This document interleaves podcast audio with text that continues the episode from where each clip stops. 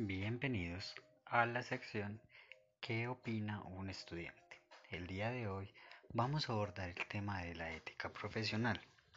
Nos encontramos con ustedes tres estudiantes de la Universidad Católica Luis Amigón, Estefanía Lemus, Santiago Salazar y el que les habla Juan Camilo Durango.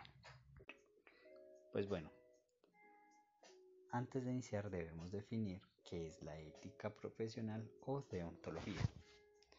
Esta es la parte de la ética que trata de los valores y principios que afectan a una profesión. En una definición un poco más construida, podemos decir que la ética profesional consiste en un conjunto de normas y valores que rigen el actuar de los trabajadores dentro de una organización. Esta se basa principalmente en los valores universales de los seres humanos, como lo son la responsabilidad, el respeto, la discreción, entre otros. Cabe aclarar que estos valores y normas deben ser aplicados directamente en el entorno laboral. Ya definido qué es la ética profesional y teniendo esta base, le voy a ceder la palabra a la compañera Estefanía que nos va a hablar sobre la ética desde la carrera la cual ella está estudiando. Bienvenida Estefanía.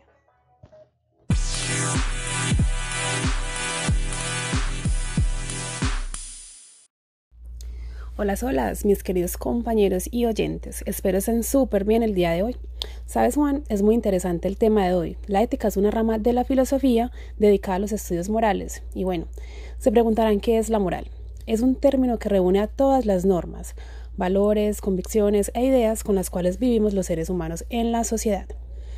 En mi carrera de negocios internacionales, la ética reúne varios valores, creencias, en las que se concluyen comportamientos empresariales que pueden ser evaluados como buenos o malos, debidos o indebidos, que nos competen a todos los negociadores y debemos cumplir y también las normas éticas, como el pago de impuestos, el reparto de dividendos, las compensaciones ejecutivas, entre otros. Y con eso debemos de ser muy responsables. Y sabes, Santi, nosotros los negociadores tenemos problemas. No todo es color de rosa. Tratamos con dos en especial, como la corrupción y la competencia desleal, y más en nuestro país. ¿Qué significa esto? Que con frecuencia los arreglos para hacer negocios tienen precios ocultos. La competencia no es lo que parece ser. Y las asociaciones se deciden por conveniencia y no por calidad, lastimosamente. Y en última instancia, si la corrupción es generalizada, no hay manera segura de tener un juicio justo u otro remedio legal que reparece los abusos y el engaño y eso está demasiado mal. Por eso chicos, no dejemos que nuestra profesión se siga cometiendo actos que afecten nuestra ética moral como profesionales. Bueno, mis queridos oyentes, los dejo, que mi compañero Santiago está que se habla. Hmm, ¿Qué nos querrá decir? ¿Alguna anécdota, compañero? Este tema está tan interesante. Cuéntanos.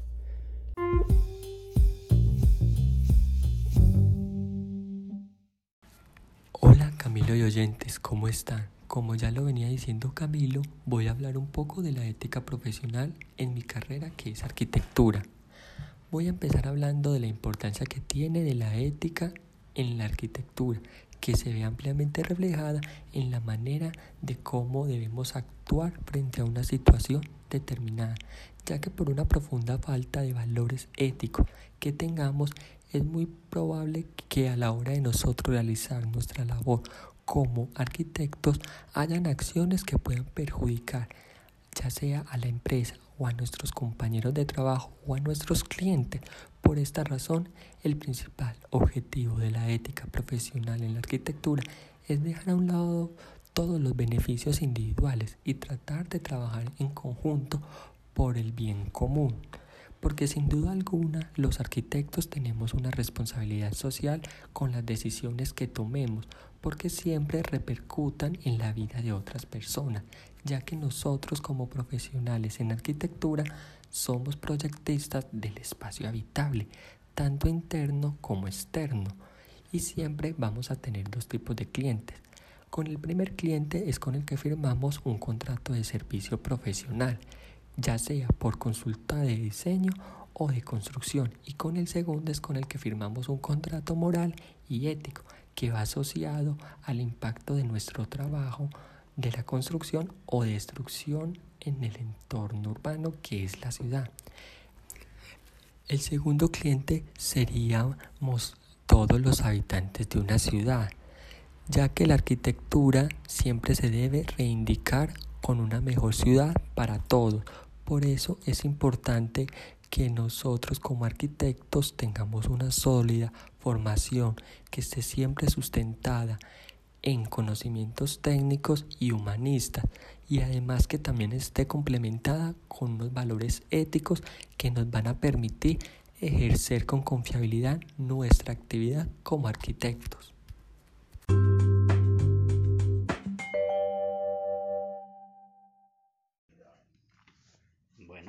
Como ya les había dicho, mi nombre es Juan Camilo Durango Marín y soy estudiante de Contaduría Pública.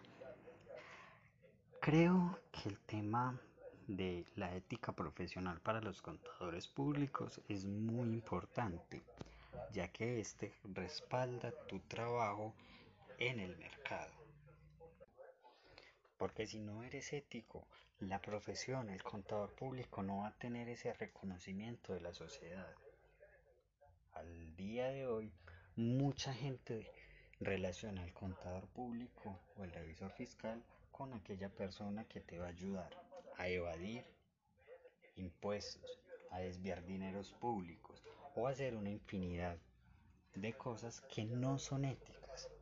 Por eso mismo tenemos una ley que nos rige, como lo es la ley 43 de 1990.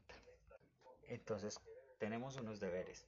Los deberes están en la ley 43 de 1990 y son unos deberes sencillos. Ser responsables, tener criterio de confidencialidad y tener respeto por el colega. No hacerle competencia desleal, bajando los precios de los honorarios. Esto no es ético. Esto atenta contra la integridad de ambos contadores.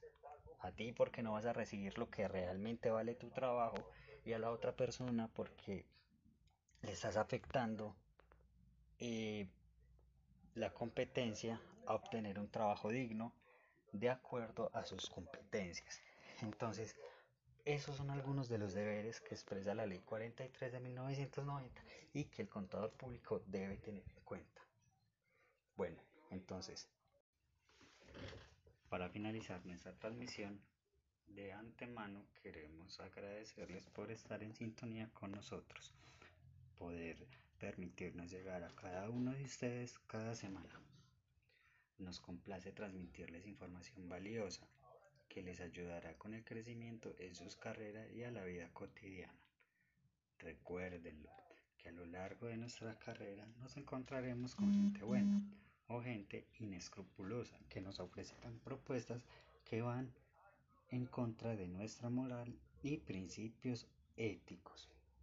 Somos seres humanos que podemos vernos tentados, pero cuidado, recuerden que más vale un corazón contento y agradecido por la labor realizada que una mente intranquila por un acto que sabemos que afectará a nuestra integridad y respeto hacia los demás. Les deseamos un día lleno de bendiciones y recuerden, quien les habla es su compañero Juan Camilo Durango en compañía de Santiago y Estefanía. Nos vemos.